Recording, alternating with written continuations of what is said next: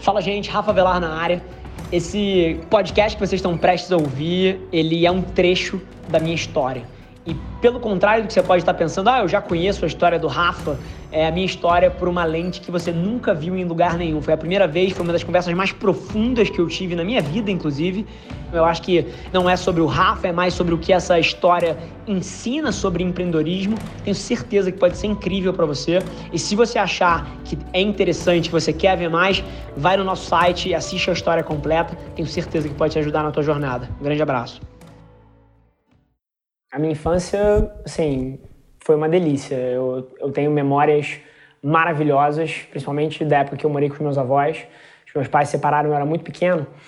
E muito cedo na minha vida, devia ter seis meses de idade, eu fui morar na casa dos meus avós com a minha mãe, ali em São Conrado. E eu tenho recordações maravilhosas que, que transcendem, puta, não só a parte de certos eventos relevantes na minha vida, que eu acho que eventualmente a gente pode entrar, mas também do, das pessoas que me cercavam naquela época, né? Acho que uma coisa que, por exemplo, pouquíssima gente sabe é o do papel dos meus avós na minha vida. Coronel Avelar, né? Sou família de militar e, e a vovó Marlene. E foram pessoas muito centrais na minha vida, enquanto pô, a minha mãe ali tentava descobrir formas de levar a nossa vida num novo modelo. É, foram, pessoas que tiveram sempre ali para mim, são pessoas que eu tenho um carinho tremendo. Minha avó faleceu ano passado, é, meu avô tem 93 anos e está inteiraço, e, e eu tenho um carinho tremendo por essas pessoas que no final do dia, eu acho que o principal ensinamento que eles me deram foi perseguir os meus sonhos, né? Eu sempre fui uma, uma criança muito agitada e muito sonhadora, então eu era criança que queria ser astronauta, queria ser jogador de futebol, queria ser bombeiro, tinha, tinha sonhos idealistas, né? E eles sempre reforçaram a mensagem de que eu podia ser qualquer coisa que eu quisesse e independente de micro fracassos ao longo disso, e eles sempre reforçaram que, cara, continua fazendo, você chega lá, continua fazendo, você chega lá. E a história deles é, é um exemplo de vida para mim, porque família de classe média, média brasileira, né? E muito trabalhadora. E eu tive sempre o um exemplo dentro de casa de pessoas que acreditaram em certas coisas. Meu avô tinha esse sonho de servir o país e chegou nos maiores rankings da, da Força Aérea. E a minha mãe, que não sei se todo mundo sabe, mas foi uma baita executiva e abriu mão de tudo para me criar. É, e foram sempre pessoas que não tiveram medo de, de ir para frente, de perseguir as coisas que acreditavam. E eu acho que por osmose, essa é uma das maiores lições que eles me passaram. Uau! Falar da minha mãe é difícil. Eu sempre me lembro de um vídeo meu quando eu cheguei no topo do Aconcagua, que a primeira coisa que eu fiz quando eu cheguei lá em cima, eu falei, cara, preciso gravar um vídeo para minha mãe agradecendo ela. E o papel da minha mãe na vida, na minha vida, ele é tamanho que eu não considero nada do que eu eventualmente as pessoas chamam de sucesso na minha vida mérito meu. Eu acredito que eu sou basicamente uma execução de, uma, de um plano que a minha mãe fez e da criação dela, e eu sou uma consequência dessa criação. Então, para falar dela, assim, ela chama Santuza. E, e eu acredito fortemente que tudo que eu conquistar nessa vida é um reflexo da criação dela. Então, basicamente, não é mérito meu, é mérito dela. Assim como eu penso também que muito do mérito dos meus filhos vai ser da forma que eu ensino eles a olharem o mundo.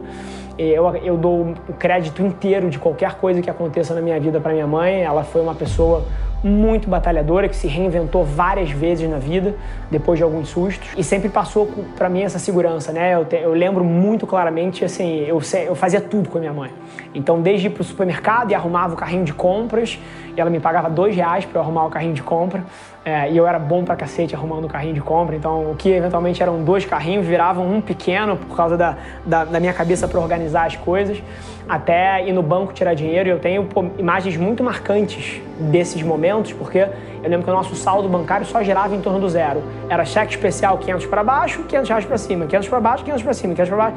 E isso, você crescer eu não vou dizer um ambiente de insegurança, porque minha mãe deixou muito claro que ela aguentava o tranco e nunca ia faltar nada, e nunca faltou de fato, nunca passei necessidade na minha vida, mas essa coisa de você não ter a segurança do a minha vida tá garantida, eu acho que construiu dentro de mim um negócio muito forte. Minha mãe nunca me blindou das coisas duras, né? Então, se tava 500 no cheque especial, eu ia no caixa eletrônico com ela, eu via que tava 500 no negativo e ela falava: caramba, precisamos de mais dinheiro, filhão.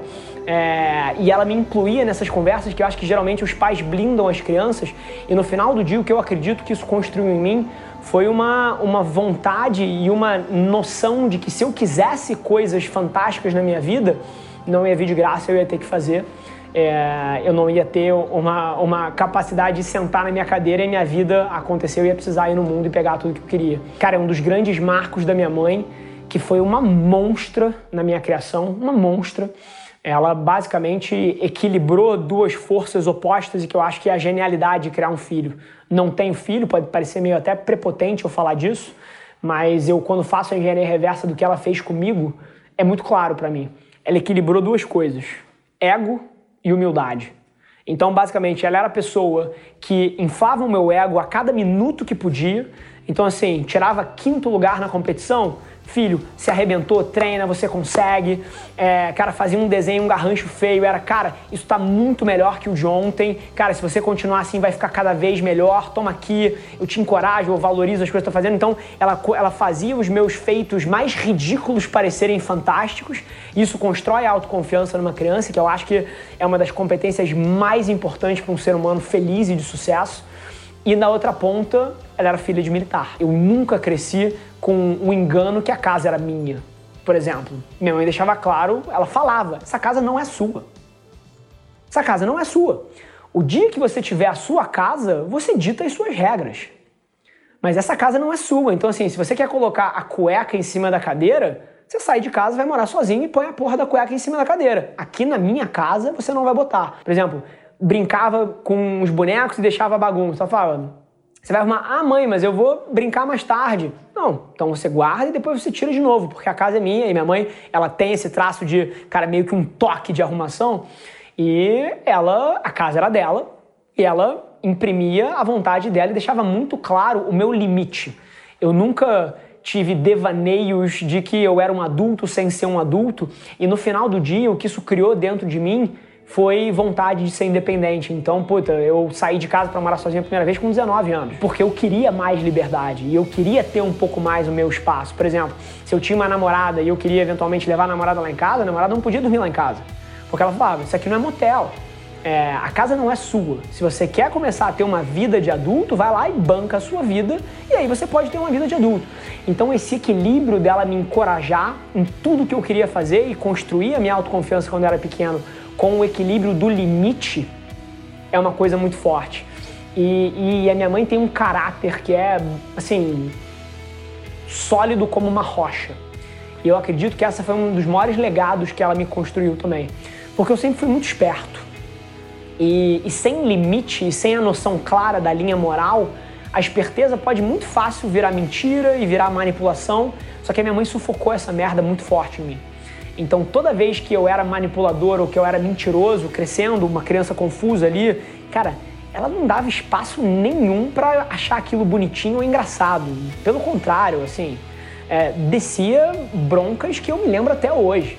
Então, eu, o que acabou acontecendo comigo é que uma pessoa que era esperta demais socialmente, que pode muito facilmente ir para um lado errado, ela sufocou toda essa bullshitagem ou todo essa, esse lado mais errado que eu poderia cair e foi um grande legado que ela me deixou também. Eu tinha uns 10, 12 anos mais ou menos quando minha mãe casou de novo. E eu adorava a ideia, porque, puta, você imagina o Rafa, cara, era uma peste, né? Era uma das pessoas mais hiperativas que já passaram pelo planeta Terra. Eu fui alfabetizado em pé. Assim, eu não sentei. A, a, minha professora de CA, ela chamava a minha mãe recorrentemente para falar: você sabe que o seu filho tem déficit de atenção, você sabe que o seu filho não consegue se concentrar, você sabe que o seu filho nunca sentou na sala de aula, ele faz dever de casa em pé, ele faz os trabalhos em pé, todo mundo sentado, ele fica em pé na cadeira fazendo as coisas. Ele é hiperativo num nível que eu nunca vi na vida. Então você imagina uma criança dessa crescendo numa casa de avós e sem irmãos, né? Então a ideia de ter um irmão e de ter pessoas, pô, mais movimento em casa, assim, me encantava num ponto tremendo. Só que é curioso, o meu irmão é o meu melhor amigo hoje em dia, é o meu sócio em todas as minhas empresas, é, porra, é meu cúmplice de vida. Mas lá atrás, quando as famílias se juntaram, ele me odiava. Ele, é, é, ele é curioso, ele era obeso na época, né? E, e, e, eu era uma criança hiperativa e sempre fui meio ácido, meio implicante, num nível assim acima da média. E cara, e, e ele me odiava, ele não gostava de mim real, assim. É, isso durou uns 3, 4 anos da gente puta, se bicando muito e eu adorava aquilo, eu achava uma farra, mas ele odiava. E, mas depois de um tempo, principalmente quando a gente ganhou mais maturidade, então se você faz a conta 10, 12 anos para mais 4, então 14, 16, quando você vai ficando mais maduro, a gente virou melhores amigos inseparáveis, assim, que fazia tudo junto. E a ideia de ter uma família completa é, era uma coisa muito bacana para mim, porque a minha mãe foi, minha, foi um pai, né? Foi um pai e uma mãe, mas num dado momento eu ganhei uma figura masculina forte dentro de casa, que é o Marcel, que é o meu padrasto, que é, pô, é um pai para mim. E, e ele acho que construiu uma outra peça de informação super bacana na minha narrativa, porque ele é empresário. Ele foi o primeiro empresário dentro do meu ecossistema, ele foi o primeiro empreendedor dentro da minha vida. A minha, a minha mãe provavelmente empreendeu na vida, mas não era uma empreendedora. O meu avô seguiu carreira pública, serviço militar. Então, quando o Marcel entrou na minha vida, ele foi a pessoa que me apresentou um outro estilo de vida.